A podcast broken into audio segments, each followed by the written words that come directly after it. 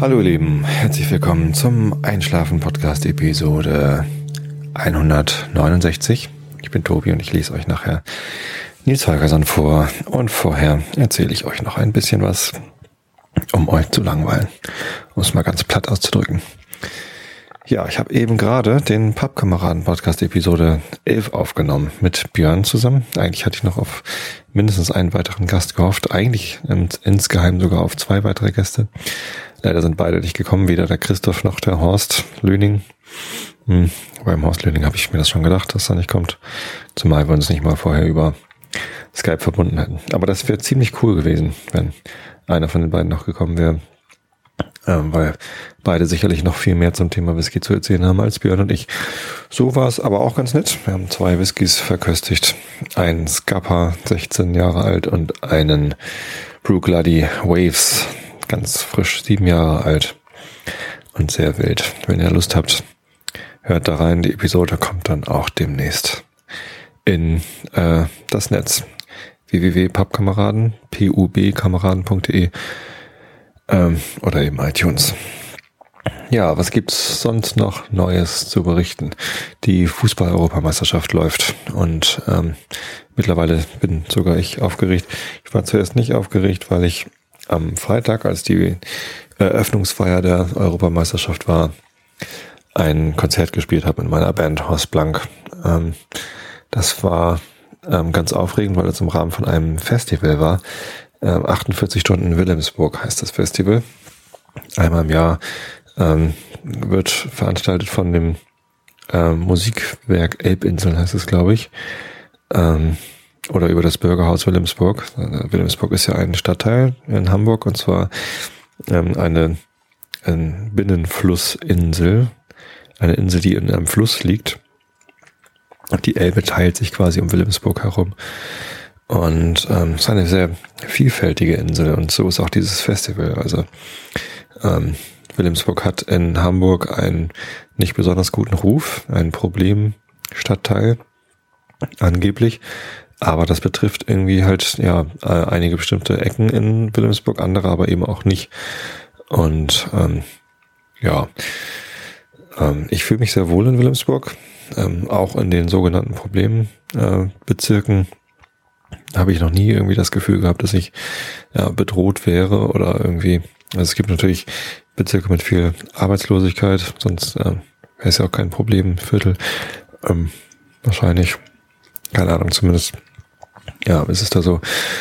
Und ähm, trotzdem fühle ich mich da eigentlich immer sehr wohl. Also es ähm, ist halt der Stadtteil, wo zwei von unserer Band wohnen und wo auch unser Bandraum ist. Deswegen bin ich halt viel in Wilhelmsburg unterwegs und ich mag den Stadtteil. Und wenn da so ein Festival ist, 48 Stunden in Wilhelmsburg, dann freuen wir uns, wenn wir da spielen können. Ja, also haben uns gemeldet bei der Katja, die das da organisiert hat und ähm, die hat uns dann tatsächlich für die Soul Kitchen Halle mit ins Programm genommen.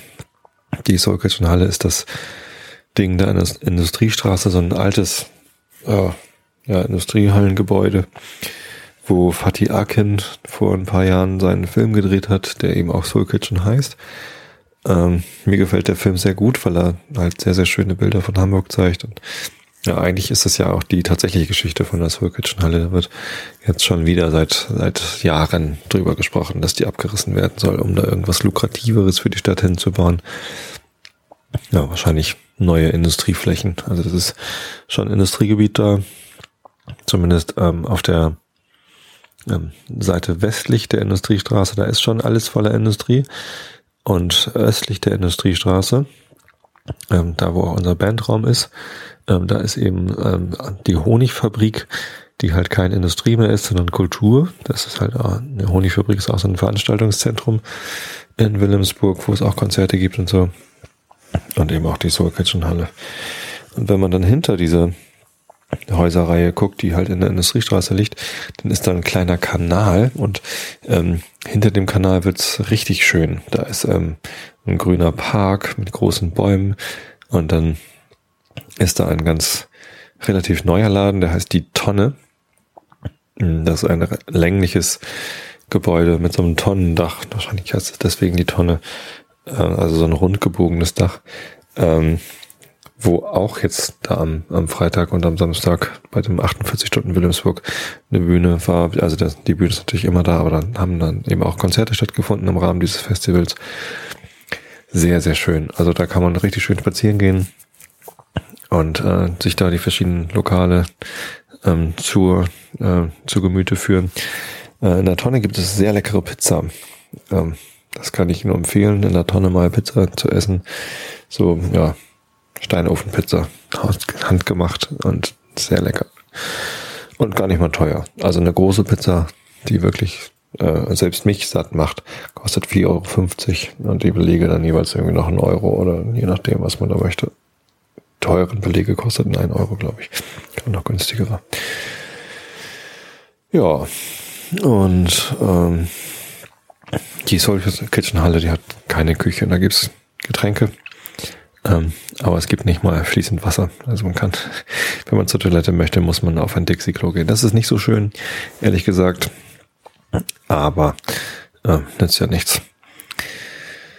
Ja, nee, da haben wir gespielt. 100 Leute waren da. Unter anderem ein Kameramann vom NDR, der für N3 für das Hamburger Journal gefilmt hat. Und tatsächlich äh, sind wir mit unserem Auftritt ähm, zwei Sekunden lang im Hamburger Journal zu sehen gewesen. Ich war im Fernsehen. Ist das nicht aufregend? Naja. Ähm, die Klezmer Band, die im Bürgerhaus gespielt hat, die war bestimmt zehn Sekunden, gefühlte zehn Sekunden zu sehen. Fand ich so ein bisschen ungerecht, dass Rockmusik einen so viel geringeren Stellenwert hat als Klezmer-Musik. Aber naja, eben das reine. Wahrscheinlich wäre es ein bisschen anstrengend geworden für die anderen äh, ähm, Hamburger Journal Zuschauer, wenn sie ähm, einen ganzen Song von uns gesehen hätten. Wobei die Songs durchaus länger sind als zehn Sekunden. Die jetzt hier im Livestream zuhören, die wissen das, äh, weil ich immer, wenn ich ähm, die Episoden, die ich hier aufnehme, live ins Internet streame, dann ähm, mache ich in den Pausen immer noch mal Horst Blank Musik mit rein. Ja, aber was soll ich sagen? Äh, solche Konzerte, oft können wir die nicht machen. Das ist einfach wirklich, wirklich anstrengend. Ich bin vielleicht auch einfach ein bisschen ähm, zu alt geworden. Ich habe jetzt ja mittlerweile schon ähm, 22 Jahre Bühnenerfahrung, ziemlich genau. Im Jahre 1990 stand ich das erste Mal, ähm, ich glaube, das war auch im Frühjahr, auf der Bühne. Und zwar mit meiner Band Pasca ähm, in Buchholz äh, beim Albert Rockt, AEG, Albert Einstein Gymnasium Schulfest.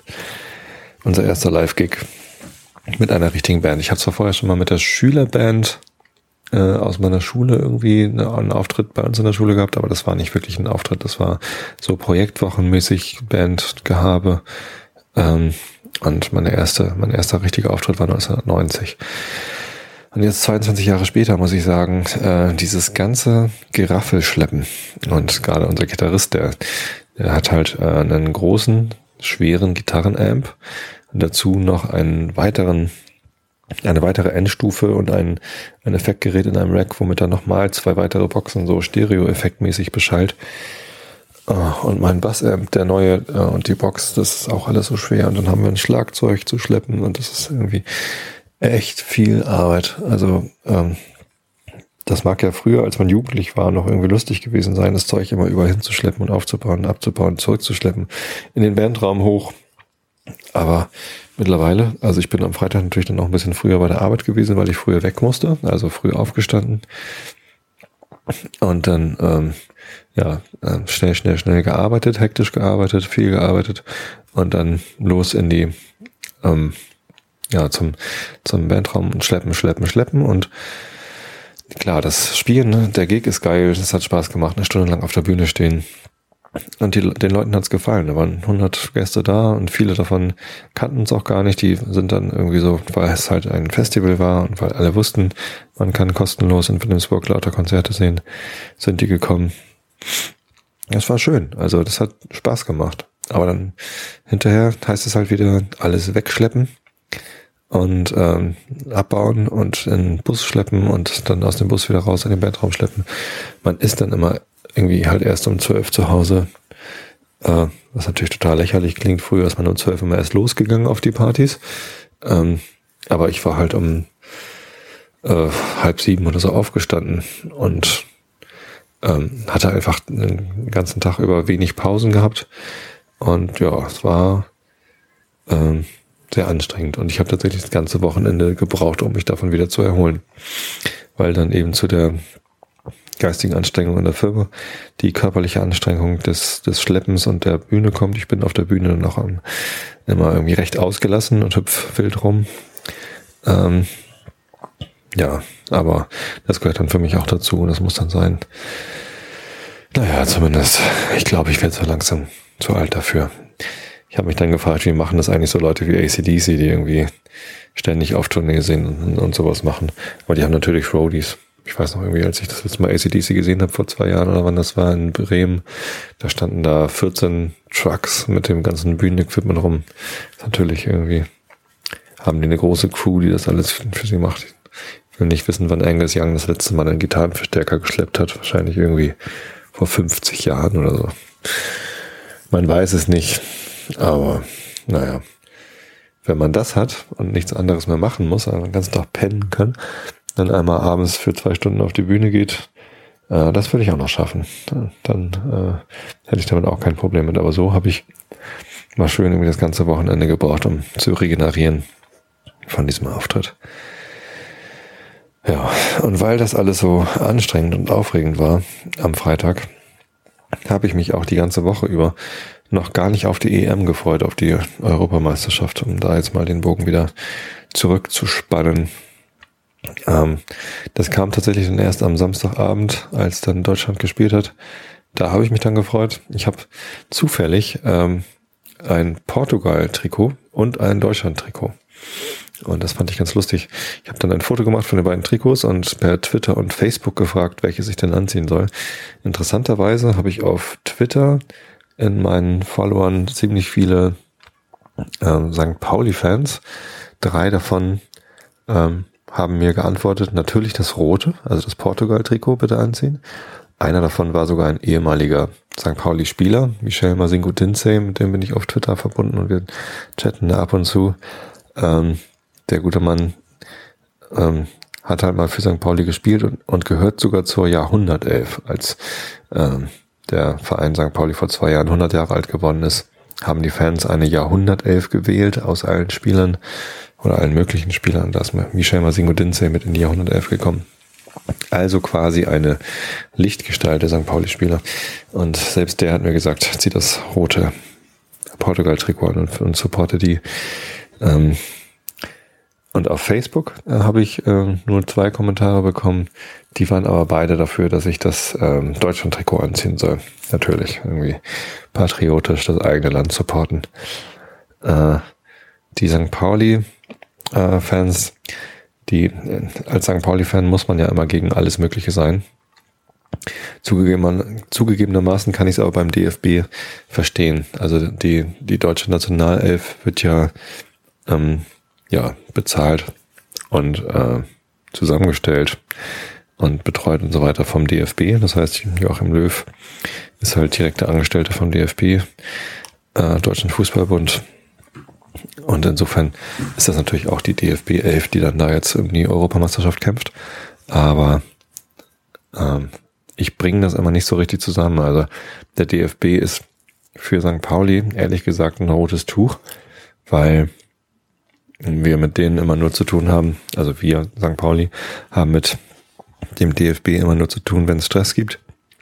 Wenn zum Beispiel jemand ähm, aus dem Fan, also aus dem, aus, von der Tribüne einen Gegenstand auf das Spielfeld geworfen hat, sei es jetzt ein Bierbecher oder eine Kassenrolle oder was auch immer, dann gibt's immer Ärger vom DFB und die äh, verklagen und also die, die, die, ja, verurteilen dann immer den Verein zu saftigen Strafen. Und da sind sie beim FC St. Pauli immer, ja, auch unverhältnismäßig hart hm, im Vergleich zu anderen Vereinen. Irgendwie habe ich übrigens gerade ein Haar im Mund. Entschuldigung, dass ich mir immer den Mund rumpule. Ich hoffe, das stört nicht zu sehr. Ich habe gerade furchtbar lange Haare. Ich war seit Wochen nicht beim Friseur. Muss längst mal wieder hin. Aber schaff's irgendwie nicht. Jetzt habe ich einen Termin für Donnerstag, also bei der nächsten ähm, Einschlafen-Podcast-Episode habe ich nicht mehr so viele Haare, die hier rumfliegen. Ja, pardon. Ja, also ähm, während andere Vereine dann zwar auch teilweise ähm, Strafen bekommen und auch teilweise harte Strafen kriegen, ähm, weiß ich nicht, ja, bestimmte Vereine eben nicht so harte Strafen. Das ist recht ähm, ja, willkürlich, wie Vereine vom DFB bestraft werden, wenn es äh, Verfehlungen von Seiten der Fans gibt. Ähm, es gibt da keinen, keinen Katalog, nach dem sie sich richten. Also Bengalos zünden kostet so und so viel, Gegenstände auf den Platz werfen kostet so und so viel, jemanden treffen kostet so und so viel. Gibt's alles nicht, sondern das denken die sich dann halt immer so mal eben aus. So, ja, die haben ja schon mal oder keine Ahnung, St. Pauli, hm, keine Ahnung, warum wir da auf der Abschlussliste stehen. Wahrscheinlich, weil die Fans dann immer besonders laut stänkern gegen den DFB. Ähm, und tja, zumindest äh, von den St. Pauli-Fans ist nur ein ganz kleiner Bruchteil überhaupt für die deutsche Nationalmannschaft zu begeistern. Hängt vielleicht auch damit zusammen, dass bei der deutschen Nationalmannschaft wenig äh, so Fans dabei sind, die ja aus Liebe zum, zum Verein oder zum Verband, dann ja besser, ne? DFB, Fußballverband, ähm, da zu den Spielen gehen und halt jedes Spiel anfeuern und so. Also es gibt halt keine, keine Fans, die ähm, sich wirklich für die, für die Sache ähm, aufopfern, sag ich mal. Also, oder eher wenig, sondern das sind mehr so Event-Fans, wie sie dann genannt werden, die halt, weil das dann mal ein tolles Event ist und weil man ins Stadion gehen kann und Laola machen kann oder so, dann ähm, dahin gehen. Und das ist halt bei St. Pauli ganz anders. Da ist irgendwie das Stadion voll mit Dauerkarteninhabern. Ähm, naja, leider nicht. Also ich habe hab ja keine. Ist ein bisschen schwierig, an Karten ranzukommen. Aber es gibt halt bei St. Pauli sehr, sehr viele Fans, die halt wirklich aus Liebe zum Verein hingehen und die sich auch wirklich mit der Sache beschäftigen und die jeden einzelnen Spieler kennen und die Geschichte des Vereins kennen und auch verfolgt haben und mitgeprägt haben. Also die Fans bei St. Pauli, die prägen ja tatsächlich sehr viel von dem, was, was dort passiert. Ähm, auch wenn es den Fans manchmal noch ein bisschen zu wenig ist. Im Vergleich zu anderen Vereinen ist das schon viel Einfluss, was man als St. Pauli-Fan auf den Verein haben kann. Zum Beispiel wurde da mal der, also als Corny Littmann, der ehemalige Präsident, ähm, angekündigt hat, man könnte ja den Stadionnamen verkaufen, also so wie viele andere Fußballvereine das auch machen, ähm, zu Werbezwecken ähm, den Stadionnamen verkaufen da gab es halt einen riesen Aufschrei. Das Millantor-Stadion soll halt Millantor-Stadion heißen. Ähm, und gab halt große Proteste. Dann sollte halt nicht irgendwie Gummibärchen-Arena oder komische Bank-Arena heißen. Ähm, ja, das haben die ganz gut geschafft. Und dann gab es noch die Idee, einen Millantaler einzuführen, so eine ähm, ja, Plastikwährung, wo man halt irgendwie sich Chips kaufen muss, mit denen man dann Bier und äh, Wurst kaufen kann das haben auch die Fans irgendwie erfolgreich äh, verhindert, dass da eingeführt worden ist, wobei ich da auch die Sinnhaftigkeit ähm, in Frage stellen will. Also es hätte dem Verein, glaube ich, nicht besonders viel gebracht äh, an, an finanziellen Mitteln. Vielleicht war das auch nur so eine Ablenkungsstrategie, dass sich die Fans mit der Ablehnung des Millantalers beschäftigen, während sie irgendwas anderes dann ähm, still heimlich durchgebracht haben. Weiß ich nicht. Keine Ahnung. Verschwörungstheorie, Verschwörungstheorie. Naja, zumindest sind halt St. Pauli-Fans häufig keine Nationalmannschaftsfans. Aber ich bin es. Ich gestehe, ich hatte am Samstag das DFB-Trikot an. Ähm, eins aus dem vorletzten Jahr, glaube ich. Also ein etwas schlichteres. Äh, ich mag das mit den großen Absetzern immer nicht. Das hat so drei ganz schmale Streifen in Schwarz-Rot-Gold an der Seite runter ja, ich weiß nicht, ich finde, äh, wenn bei so internationalen Turnieren, da kann man dann ruhig mal irgendwie die Nationalmannschaft ähm, anfeuern, unterstützen. Ich freue mich auch, wenn sie gewinnen. Das haben sie auch gemacht. Ähm, wenn da einer von den Kapaiken, die, die man halt so kennt, ja, man kennt natürlich die Spieler von den anderen Nationalmannschaften auch. Äh, es spielen ja auch viele ähm, Nationalspieler von den, aus den anderen Ländern äh, in der Bundesliga und dann kennt man die auch ganz gut wenn dann so ein Robben für die Niederlande aufläuft oder ein Ribéry für Frankreich oder Mandzukic für Kroatien, ähm, da kennt man natürlich etliche der Namen. Ja, gerade bei den Holländern, ja, kennt man doch einige. Ja. Ja. Und naja, ist halt so. Ich ähm, stehe dazu. Ich ähm, trage dann auch gerne mal ein Deutschland-Trikot. Macht mich jetzt nicht gerade beliebt bei den anderen St. Pauli-Fans, aber das ist mir egal. Das ist ja St. Pauli-Fans sowieso immer egal, ob sie beliebt sind oder nicht. Und das äh, schmiedet uns dann wieder zusammen. So sieht's aus. EM. Jetzt so langsam komme ich auch in die Stimmung. Also jetzt läuft ja jeden Tag Fußball. Ich kann mich noch von den äh, von den anderen Wettbewerben, also alle zwei Jahre gibt's ja entweder Weltmeisterschaft oder Europameisterschaft. Und das ist immer so in der Gruppenphase gibt's ja jeden Tag Fußball. Es ist so zwei Wochen lang ungefähr, äh, gibt's halt an jedem Tag äh, eine andere Gruppe, wo dann die Gruppenspiele stattfinden. Und danach gibt's dann auf einmal nur noch alle vier oder fünf Tage Fußball. Oder äh, drei oder vier Tage, weiß ich gar nicht so genau. Wenn es dann in die Viertelfinale und Halbfinale geht und dann geht's irgendwie von vom, vom Halbfinale bis zum Finale muss man, glaube ich, irgendwie von, von Mittwoch bis Sonntag warten oder so. Das ist eine schrecklich lange Zeit dann auf einmal. Das ist irgendwie ganz witzig. Man gewöhnt sich dran, dass man jeden Tag Fußball gucken kann oder zumindest hinter sich die Ergebnisse und diese Zusammenfassung anschauen kann. Und auf einmal bricht das dann wieder weg. Ja, das ist dann immer schwierig. Aber worauf ich eigentlich warte, ist ja, dass die Sommerpause vorbeigeht und dass St. Pauli endlich wieder spielt. Da freue ich mich schon drauf. Das ist ja schon äh, im August soweit. Ja, da bin ich gerade in Schweden, wenn die ersten Zweitligaspiele wieder laufen. Mal gucken. Hoffentlich gelingt es mir, eine Dauerkarte zu kaufen. Es gab jetzt irgendwie bei St. Pauli die Möglichkeit, äh, sich eintragen zu lassen, als ich habe Interesse an einer Dauerkarte. Mal gucken, was daraus wird. Wird ja gerade die neue Gegend gerade gebaut. Vielleicht gibt's dann endlich wieder neue Dauerkarten. Ja, drückt mir die Daumen, dass ich da berücksichtigt werde. So, genug langweiliges Zeug erzählt. Ich habe ja eh mal schon eine Stunde für einen Pappkameraden-Podcast gesabbelt. Jetzt lese ich euch noch Nils Holgersson vor und dann schlaft ihr gefälligst. ich habe heute gerade wieder eine Nachricht bekommen, dass jemand den Einschlafen-Podcast zur Entspannung hört und nicht zum Einschlafen.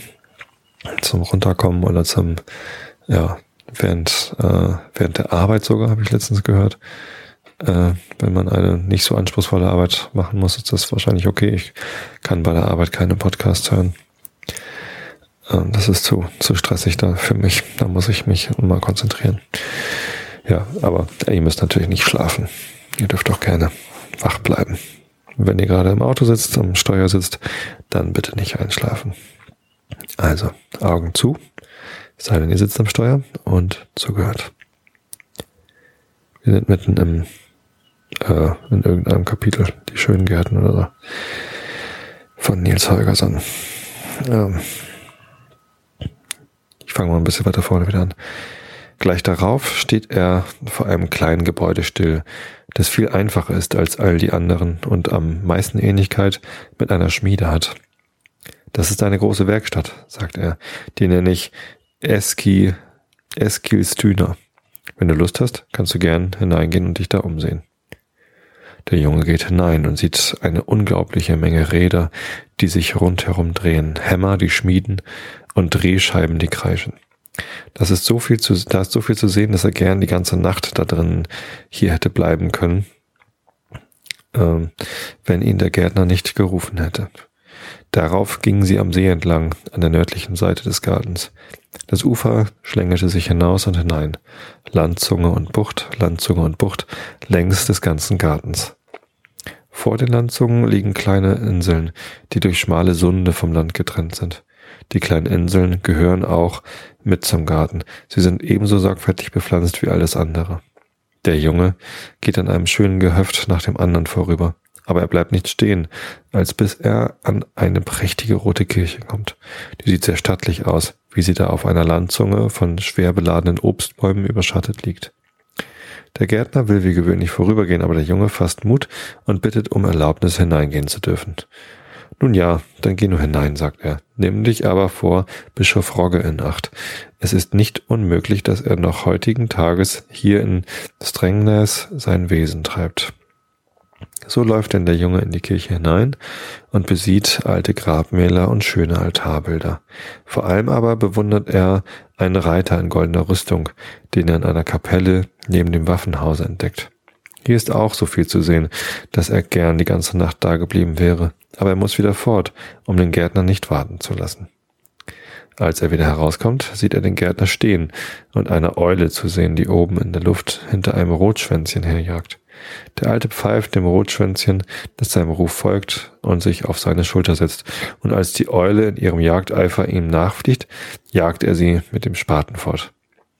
Er ist gewiss gar nicht so schlimm, wie er aussieht, denkt der Junge, als er sieht, wie der Gärtner dem armen Singvogel beschützt. Sobald er aber den Jungen erblickt, wendet er sich nach ihm um und fragt, ob er Bischof Rogge gesehen hat. Und als der Junge Nein antwortet, sagt er mit dem größten Gram, hat Bischof Rogge Ruhe gefunden und ich nicht? Bald darauf kommen sie in das größte von den vielen Puppenhäusern. Es ist eine grundgemauerte Burg mit drei festen runden Türmen, die durch lange Flügel verbunden sind. Wenn du Lust hast, kannst du gerne hineingehen und dich umsehen, sagt der Gärtner. Das ist Gripsholm. Und hier musst du dich in Acht nehmen, dass du nicht König Erik begegnest. Der Junge geht durch eine tiefe Wölbung und kommt auf einen großen dreieckigen Hof, der von kleinen Häusern umgeben ist. Sie sind nicht gerade ansehnlich und der Junge macht sich nichts daraus, da hineinzugehen. Er springt nur ein paar Mal Bock über zwei lange Kanonen, die da stehen, und läuft dann weiter.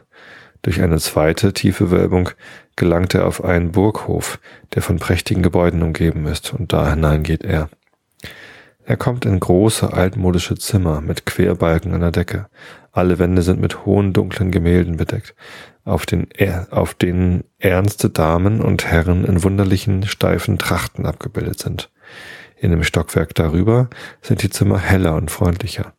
Jetzt kann er erst merken, dass er in einem königlichen Schloss ist, denn an den Wänden sieht er nichts als strahlende Porträts von Königen und Königinnen. Im obersten Stockwerk aber ist ein großer Boden, und um den herum liegen viele verschiedene Zimmer.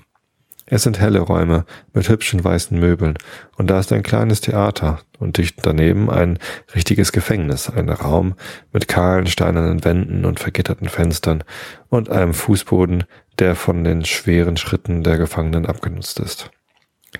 Da ist so viel zu sehen, dass der Junge gern viele Tage dageblieben wäre, aber der Gärtner ruft nach ihm, und er wagt es nicht, ungehorsam zu sein. Hast du König Erik gesehen? fragt der Alte, als der Junge wieder herauskommt. Aber der Junge hat nichts gesehen. Und da sagt der Gärtner so wie vorhin, aber in noch tieferer Verzweiflung, hat König Erik Ruhe gefunden und ich nicht. Dann gehen sie in den östlichen Teil des Gartens. Sie kommen an einem Badehaus vorüber, das der Gärtner äh, Södertelje nennt, und an einem alten Schloss, das er Hörningsholm nennt. Hier ist übrigens nicht so viel zu sehen. Es wimmelt hier von Felsen und Klippen, die immer öder und kahler werden, je weiter hinaus sie liegen. Jetzt biegen sie nach Süden ab und der Junge erkennt die Hecke, die Kolmord heißt, und er kann sehen, dass sie sich dem Ausgang nähern. Er freut sich, dass er das alles gesehen hat, und als er in der Nähe der großen Gitterpforte angelangt ist, will er dem Gärtner gern danken. Aber der Alte hört gar nicht auf das, was er sagt, sondern geht geradewegs auf die Pforte zu. Da wendet er sich nach dem Jungen um und reicht ihm seinen Spaten. Halt mir den, während ich die Pforte aufschließe. Aber dem Jungen tut es leid, dass er dem barschen alten Mann so viel Mühe gemacht hat, und er will ihm weitere Ungelegenheit ersparen. Ihr braucht die schwere Pforte meinetwegen gar nicht aufzuschließen, sagt er, und im selben Augenblick schlüpft er zwischen den eisernen Stangen hindurch. Das ist die leichteste Sache der Welt für ihn. Er tut das in der allerbesten Absicht, und er ist sehr verwundert, als er den Gärtner hinter seinem Rücken einen Zornesruf ausstoßen hört und sieht und, äh, und steht, wie er mit den Füßen stampft und an dem eisernen Gitter rüttelt. Was ist das? Was ist das? fragt der Junge. Ich wollte euch ja nur die Mühe ersparen. Warum seid ihr so böse? Sollte ich nicht böse sein, erwiderte der Alte, es bedürfte nichts weiter, als dass du den Spaten nahmst, dann hättest du hier umhergehen und den Garten pflegen müssen, und ich wäre abgelöst gewesen. Jetzt weiß ich nicht, wie lange ich hier noch umhergehen muss. Und dabei rüttelt er an dem Gitter und sieht entsetzlich zornig aus, aber der Knabe kann nicht anders, er muss ihn bemitleiden, und er versucht ihn zu trösten. Ihr müsst nicht so betrübt darüber sein, der Herr von Södam, äh, Herr Karl von Södermannland, sagt er, denn niemand würde euren Garten so gut pflegen, wie ihr es tut. Als der Junge das sagt, wird der alte Gärtner ganz still und stumm, und es ist dem Jungen, als gehe ein Leuchten über seine harten Züge. Aber er kann es nicht deutlich sehen, denn im selben Augenblick verblasst die ganze Gestalt und verschwindet wie, im, wie ein Nebel. Und nicht er allein, sondern der ganze Garten verblasst und verschwindet mit Blumen und Früchten und Sonnenschein. Und da, wo er eben noch gelegen, ist nichts weiter zu sehen als der wilde Wald. So, das war das 22. Kapitel. Das nächste heißt In Nerke. Und das lese ich euch dann in zwei Wochen vor. Nächste Woche gibt's wieder Immanuel Kant. Also, ich wünsche euch allen eine gute Nacht, eine gute Woche. Schlaft recht schön. Schlafen ist wichtig. Schlafen ist gesund. Und ja, schaltet wieder rein, wenn ihr Lust habt. Ich freue mich.